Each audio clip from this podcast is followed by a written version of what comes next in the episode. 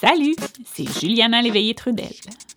Je vous présente Enfabulation, un balado tiré du spectacle du même nom présenté à Montréal depuis 2017. Notre concept est simple. Chaque invité raconte une histoire vraie qui lui est arrivée, sans notes, ni costume, ni accessoires. Aujourd'hui, je vous propose Polyamour, un récit d'Anne Bigard, animatrice en loisirs jeunesse originaire de Paris. Bonne écoute!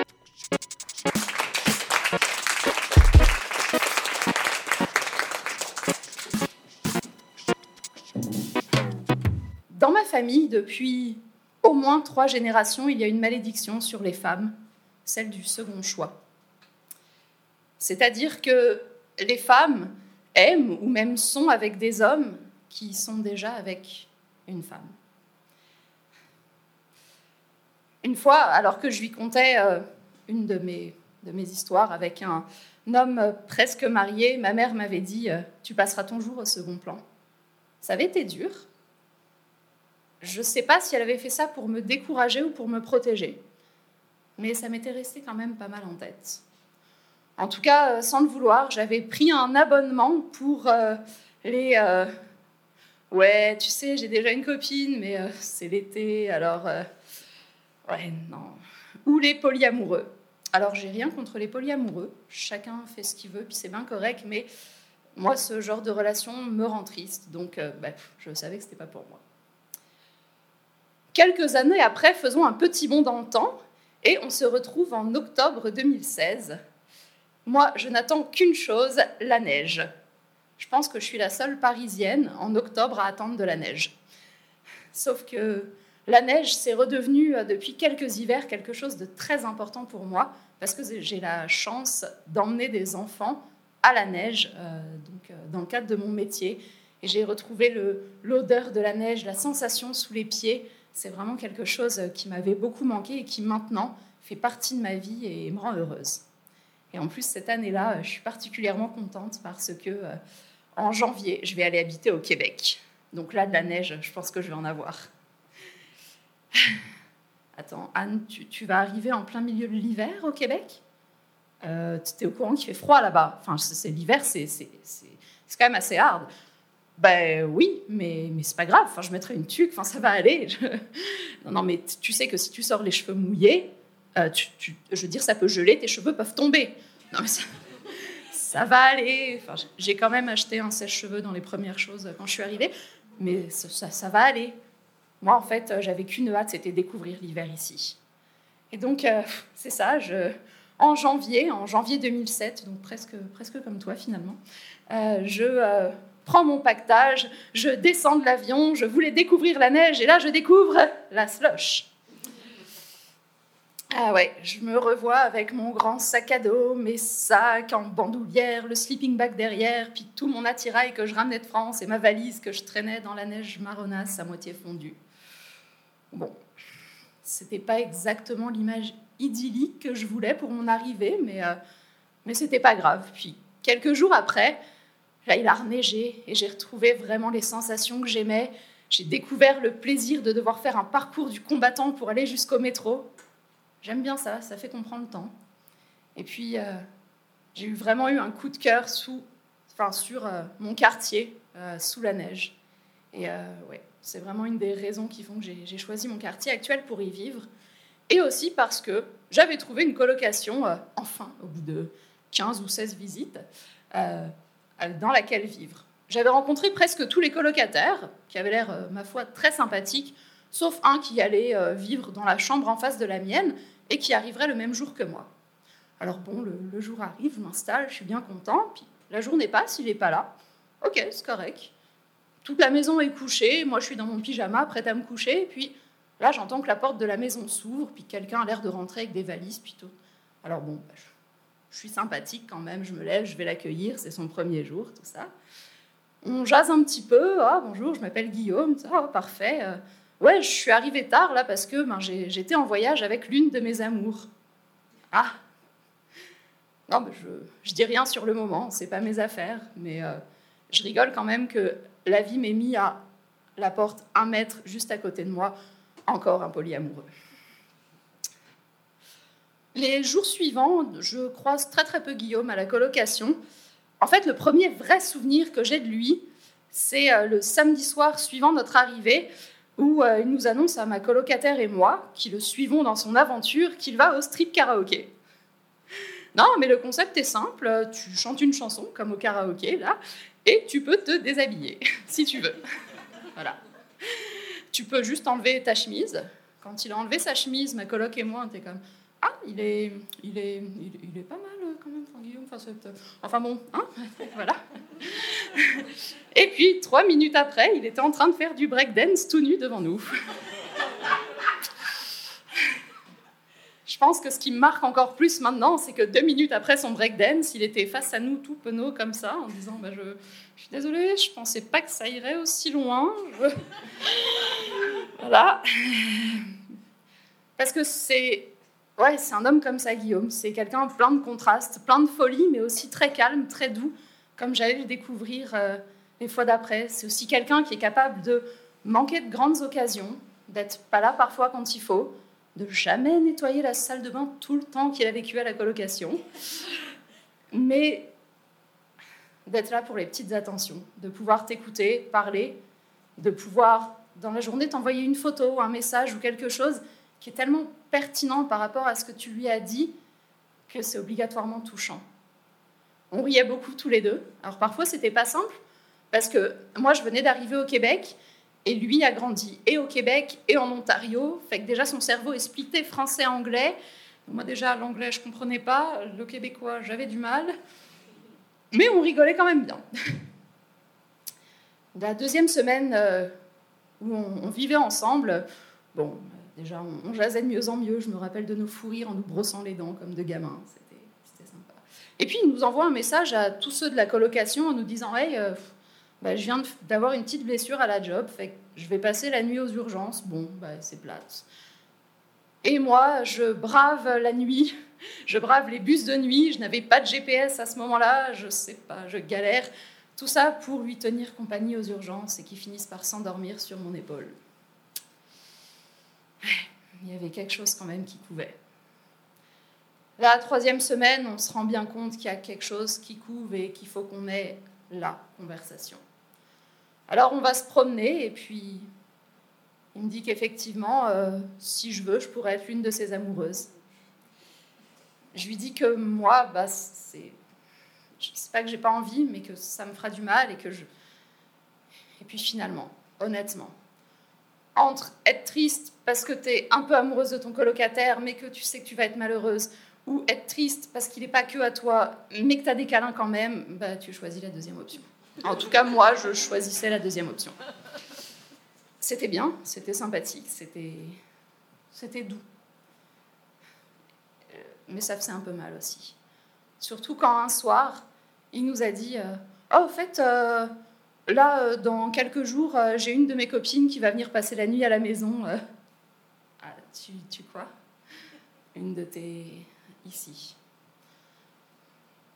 Ça je ne pouvais pas l'en empêcher, il vivait à la colocation tout comme moi. Donc j'ai su qu'il fallait que je parte, que, que je fuis, enfin que je fuis Montréal pour me retrouver.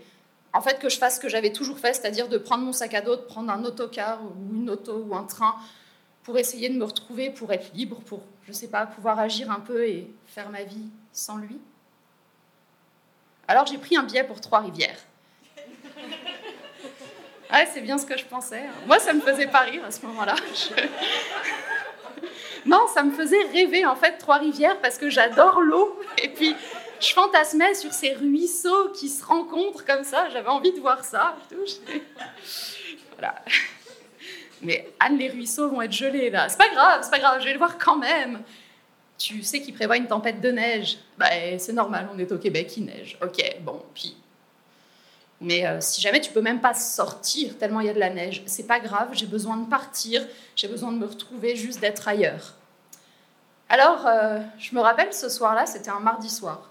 J'avais des cours d'improvisation à ce moment-là, les mardis soirs, fait que je prépare mon pactage, puis je me revois dans la neige en train de me rendre à l'impro avec euh, petit sac à dos, sleeping bag dans une main, plusieurs sacs IGA dans l'autre où j'avais fourré mon pantalon à neige, plein de choses, histoire de survivre quand même à mon expédition. Lorsque je suis arrivée à l'impro, il y avait déjà 30 cm de neige, mais j'étais déterminée. Je leur annonce que je vais devoir partir plus tôt parce que je prends un autocar pour Trois-Rivières. Ils rigolent beaucoup. Et puis, effectivement, une demi-heure avant euh, que l'autocar parte, je reçois un appel de la compagnie me disant qu'il ne partira pas, mais que c'est pas grave, votre billet est repoussé à demain ou après-demain soir. Mais non. Non, non, moi, c'est ce soir qu'il faut que je parte. C'est ce soir qu'il faut que je sois partout ailleurs sauf chez moi. Je ne peux pas rentrer chez moi. Je, bah, je suis rentrée. À ce moment-là, je crois que j'ai compris le revers de la médaille de la neige. Elle voulait pas que je parte. Elle m'enchaînait à cette situation, à cette maison, à cette relation, à tout ce que je voulais plus pour le moment. Elle m'empêchait de partir. Un ami que j'avais contacté avant pour lui expliquer la situation m'avait dit Ouais, t'as raison de partir, parce que l'horizon mérite qu'on s'y attarde de nouveau. Mais là, l'horizon, il était totalement bouché. Je me rappelle de cette nuit-là, avec euh, mon ami euh, et colocataire Alexia, qui était dans ma chambre. On a beaucoup parlé, très fort. On a un peu trop bu. On a beaucoup ri encore plus fort, parce que ces deux idiots, en plus, ils avaient laissé la porte ouverte. Fait qu'à un centimètre de ma chambre, j'avais la porte ouverte avec vue sur la chambre de mon cher jeune homme. Je vous raconte pas la mission pour aller à la salle de bain. Au bout d'un moment, il a bien fallu que ma colocataire se couche. Alors, euh, moi, j'ai mis mes bouchons d'oreille pour ne surtout pas entendre. Je ne voulais pas savoir, je ne voulais pas entendre, je ne voulais même pas supposer. J'ai fait une petite mission dans le couloir en marchant en crabe pour ne surtout pas risquer un œil dans la porte de dans la chambre. Enfin bref, je voulais pas voir. J'ai prié pour que sa copine ne décide pas d'aller à la toilette à ce moment-là. Et puis je suis retournée me coucher, engoncée dans ma couette. Si jamais il avait pu exister un sleeping bag qui se referme totalement autour de moi, j'aurais pris. Mais non. Je suis ressortie juste le lendemain matin, enfin à midi, lorsque ma colocataire m'a envoyé un message en disant C'est bon, elle est partie. PS, elle était moche. C'était pas gentil, mais euh, j'ai aimé la solidarité amicale. Et puis, pour moi, cette tempête avait été comme, comme une fatalité, comme un bah écoute, t'es là-dedans, vis-le jusqu'au bout. On a passé une nuit ensemble et puis il a déménagé. J'avais quasiment plus de ses nouvelles. En plus de la malédiction, je me sentais mise de côté. Il revenait juste de temps en temps comme quelqu'un qui passe, qui t'apporte un peu d'espoir et qui disparaît. Ça n'a pas été une période facile. Le printemps commençait à arriver, mais moi, je ne me sentais pas prête à ce qu'il y ait du soleil, à sortir, tout ça. J'ai dû faire un choix aussi. C'était soit je restais sous ma couette, soit j'allais travailler dans les Laurentides comme prévu. Alors, euh, alors j'ai décidé que j'en valais la peine. Pour ça, il a quand même fallu qu'il revienne un petit peu dans ma vie pour me le dire. Et puis, j'ai racheté un sleeping bag et je suis partie dans les Laurentides. Puis, en fait, quand je repense à cette période, j'ai toujours un petit bout de la chanson des Cowboys fringants qui me, reste en tête. C'est euh, La vie s'accroche et renaît comme les printemps reviennent. Le printemps était là, moi j'essayais de m'accrocher puis de renaître. Et euh, l'été est arrivé. Cet été-là, mon premier à Montréal, euh, j'en ai profité, et notamment un soir en boîte de nuit, je vois un garçon. Et il m'intrigue le gars là-bas. tu le trouves beau? Je sais pas, il m'intrigue. Une seconde après, ma colocataire avait réussi à écrire mon numéro et mon nom sur un morceau de papier, me l'avait mis dans la main. Je vais voir vers le garçon, je lui mets le papier dans la main, je pars en courant. Arrivé euh, donc à l'arrêt d'autobus, j'avais un message. Il écrit bien en plus. On s'est vu le lendemain et puis euh, je lui dis dans la conversation que j'ai euh, quelques jours à prendre, que m'a laissé mon travail, donc que je pense partir bientôt, mais que c'est compliqué parce que je ne sais pas conduire, donc faut que je m'organise, tout ça. Il me dit, bah écoute, si tu veux, euh, moi j'ai un char. Je sais qu'on se connaît à peine, mais bon, après tout, pourquoi pas hein. Il serait pas pire que n'importe quel covoitureur. Commence une petite romance d'été entre nous. C'était mignon, c'était sympathique, c'était voilà. Je voulais pas trop en savoir plus. Et puis, un jour, alors qu'on était euh, tous les deux euh, un petit peu comme un couple cliché sous les arbres du parc La Fontaine, en train de se câliner, on jase, on se dit ah bah tiens oui où est-ce qu'on va partir euh, dans deux jours comme prévu Puis là, je lui demandais, tu fais quoi ce soir? Oh, ben je, je, vais au cinéma. Oh, ok, bon, ben, parfait, tu vas avec des amis? Non, enfin, j'y vais avec une fille. Mais c'est-à-dire une fille, enfin, bah, une, copine, enfin, une, une, de mes copines. Mais c'est-à-dire que devant le film, vous allez être comme toi et moi, là, enlacés, à se faire des bisous. Ouais, sûrement, ouais. Ben non, mais comme on n'en avait pas parlé, on ne savait pas trop où ça s'en allait, nous deux, j'attendais de savoir. Ouais, Non, parce que bon, je suis polyamoureux parfois, mais je peux ne plus l'être si on est en couple. Ouais. Là, il y a eu deux petites larmes dans mes yeux, mais elles n'ont même pas eu le temps de couler tellement il y a eu un de ces gros orages d'été. Vous savez, celui, le genre qui tombe en un quart d'heure et où tu ressors, euh, t'es trempé, on pourrait te mettre dans la sécheuse. Ça a écourté la conversation et lorsqu'on est ressorti euh, totalement trempé euh, quelques minutes après, je lui ai dit écoute, tu fais ce que tu veux. Si jamais, par contre, tu vas la voir ce soir, moi, je suis pas à l'aise à, à ce qu'on parte ensemble cette fin de semaine. Tu prends la soirée, la matinée, tu me contactes après, tu réfléchis. Le soir même, je recevais un message me disant qu'il ne voulait plus me voir. Mais euh, c'est pas le plus important. Le plus important, en fait, c'est que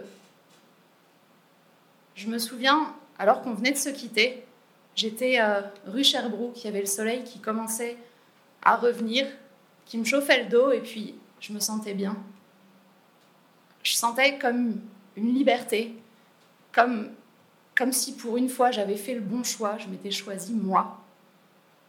Puis euh, cette fin de semaine-là, je suis partie toute seule à Trois-Rivières. Parce que, euh, comme le dit mon ami, l'horizon mérite toujours qu'on s'y attarde de nouveau.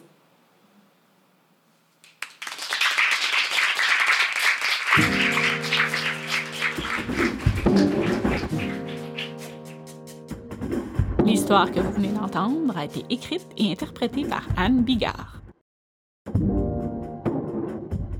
A été enregistrée au Théâtre Mainline le 12 mars 2020 lors de la présentation de notre spectacle L'hiver de gris ou de force. La prise de son a été effectuée par Simon Charles. Le montage et la musique originale sont de Christian Brundelray et ce balado est une création des productions de Brousse.